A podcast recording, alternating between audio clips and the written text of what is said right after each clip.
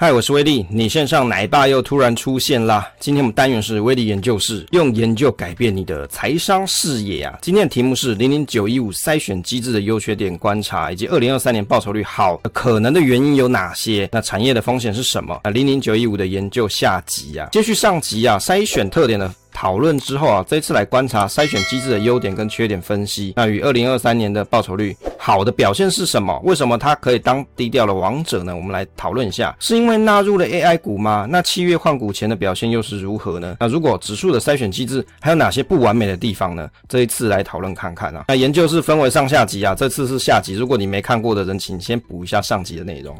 选取三十档成分股，波动指标跟股息指标经过调整档之后啊，优先选取取自由流通市值达到两百亿以上者。那如果你不到三十档的时候，它就会依序顺序再去选取三十档成分股。调整后的股利啊，其实刮胡要写息。股利股息，因为我发现，在说明书里面有些地方写股息，有些写股利啦，所以股利指标跟股息指标，我认为它是讲同一件事。调整后的股利指标非负值，那调整后波动指标递减排序。注一的部分啊，数值经过九十五 percent 的缩尾处理后再进行标准化，它有做了一个这样子的处理啊。其实这个讲好像很难哦，它是数学上的一个方式啊，或者讲统计学啦。那缩尾的处理通常是指说啊，在数据集的两端删除除掉一些极端值，避免对于统计分析的影响，而标准化则是将数据转换为均值为零、标准差为一的标准正态分布。如果大家是工科的话，你有上过几率与统计，那你可能就有学过这类似的东西啊。我记得我应该是在研究所的时候学的。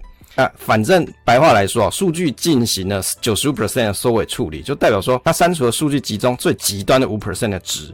那收尾处理后，他又再把数据进行标准化，将数据转换具有标准正态分布的形式，避免说极端值影响统计数据。其实用白话来说啊，因为就有些是比较怎么讲，比较不听话的人。那可是我要找一个方式来看这整群的人，那应该怎么办呢？我把那些不听话、最极端的那些都赶走嘛。于是剩下的这些好宝宝啊，就比较他的统计数据统计起来就比较有客观性、代表性嘛。我不要为了一颗老鼠屎坏了一锅粥嘛。所以我们在做统计的时候，其实你应该要先把极端值给删掉。哦，不要把这些极端值放进来。原则上，他在讲的内容就是白话来说是这样啊。当然，描述的并不是挺好，但是大家意思了解就好。权重计算的部分呢、啊，自由流通市值加权再依据股息指标调整权重。那依据自由流通市值的加权，再依股息指标调整后，权重作为计算标准。除金融业外，啊、哦，单一的产业初始权重上限为十五 percent 哦。那个别成分股权重为八 percent，同时不能超过自由流通市值占比之五倍，就是五倍啦。那原则上这里提。提到说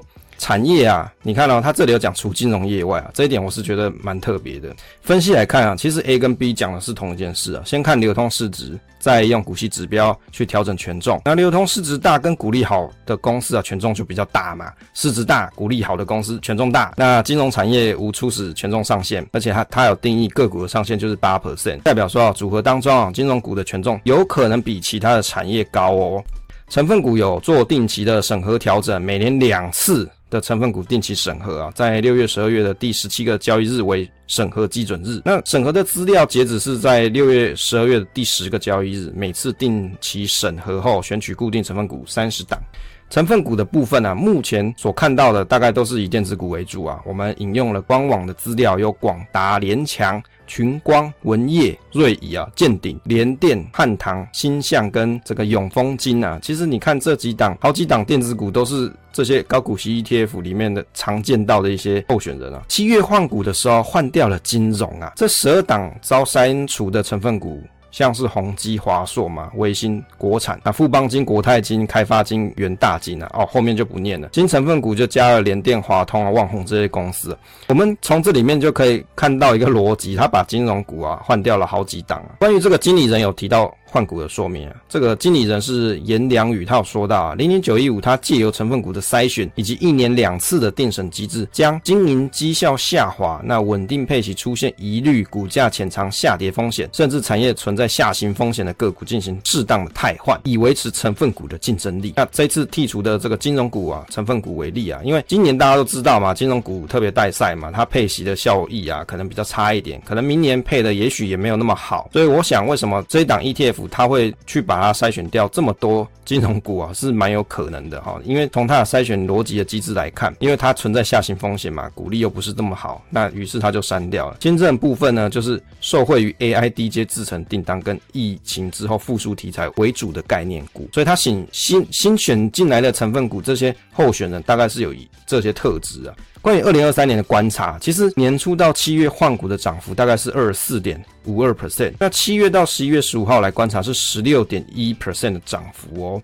所以我们看了一下，在换股之前，其实它就已经涨了二十四 percent 哦。那到了七月换股之后，到一直我们观察日到十一月中嘛，大概是十六 percent 的涨幅。那同时间期间，我们跟零零五零来对比啊，与大盘来对比看一下，其实明显是强势很多嘛。那因为这一档标的在图上，我们是用粉红色的曲线来表示，零零五零是橘色的线来表示。你看是不是跟大盘比起来强势很多？人家大盘倒在地上在干嘛？它已经一飞冲天了嘛，啊，四十五度角斜线向上啊，看起来换。股前其实它就已经很不错了，所以你要讲说它真的是因为 AI 造成的吗？诶，这个我们来讨讨论一下报酬率好的可能的原因啊。你看，二零二二年挂牌时间点是八月嘛，十月是低点哦，去年的十月是低点，而后伴随二零二三年上半年的多头行情的报酬率表现好。那有网友就讲说啊，这一定是那个换股后 AI 哦，这个绩效好。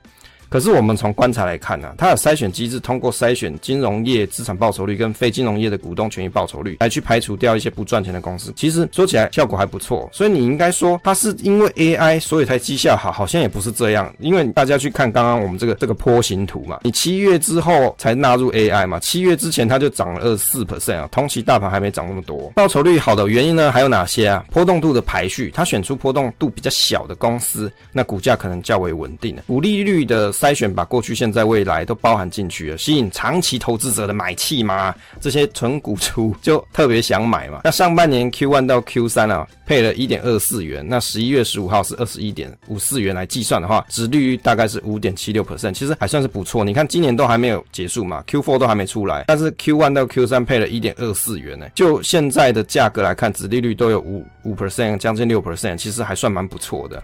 结论来看一下啊，其实优点。价值投资的部分啊，通过获利能力筛选出找出赚钱，而且排除掉不赚钱的公司啊，有做波率波动率，而且啊，针对全时段的股利率做排序，那找出股价稳定跟现金股息配发优良的公司，满足不卖股现金流的投资族啊。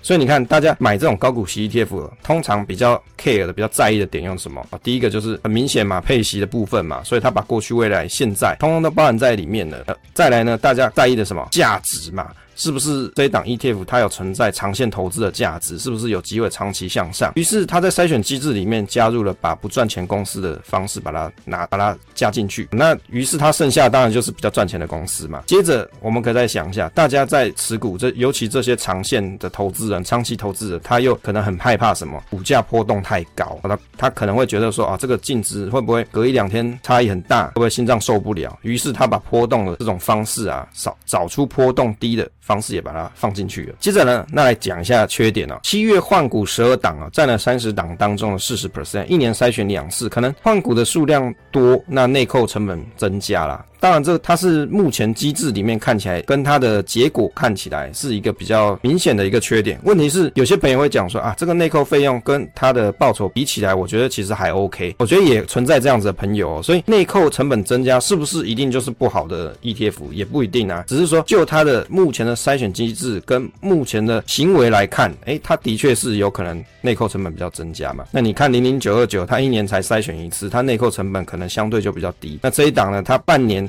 筛了一次就已经换了四十 percent 了，那到年底它可能还会再换嘛？金融产业无定上限哦，也就是说非金融确定有上限十五 percent，就代表说金融股只要符合筛选排序条件之后，有可能单一的产业就占占了这个投资组合比重过重。的问题啊，特别会这样设计的原因啊，我认为啊，可能是想要让股利率的表现比较好，但是啊，同时也增加了产业风险。你不觉得这就是一个开小门的机制吗？那大家应该都是平等的，为什么他特别要对金融产业不设定一个上限呢？所以我一直觉得他为了金融业啊，多开了一个这样子的。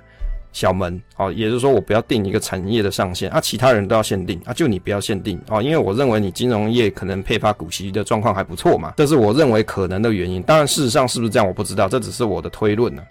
接着筛选机制啊，偏向追求赚钱公司啊，净值增长，对于股利指标做排序，比较可惜是没有编入像筛选排序填息率的机制啊。那二零二二年同期的哦，他们差不多同期啊，同辈的。十一月上市的零零九一八就有这个功能啊，那我觉得其实目前呢、啊，看起来有这种功能，大概就零零九二九跟零零九一八嘛。那未来的新的 ETF，我希望啊，他们也可以把这样的方式把它排进去，因为很多人就会讲嘛，左手配右手，你又没有填嘛。那于是这样，那你不如把这东西加进去，解决大家的疑虑嘛。当然，一个 ETF 或是一个标的，它的好坏，我们还是需要一个比较长期的时间去观察。就目前来看，它的确是一个低调王者啊。为什么？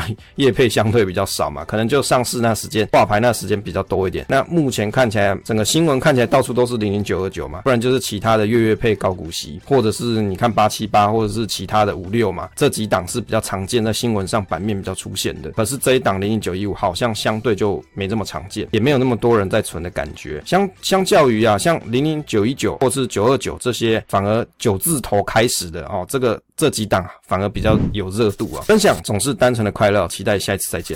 免责声明啊，内容若提及历史绩效，不代表未来走势。那受众应有独立之思考之精神啊，研究仅供参考，勿作买卖依据。个人心得分享，非投资教学，无业配。那非证券分析师找名牌指导需求，请洽合法投顾公司啊。内容有疏漏有误，请再告知。以标的发行单位公告为主，播放平台若有动态广告，纯属支持平台营运。内容请谨慎评估，非洗脑节目，内容可能有错误，请自自行培养能力验算查证。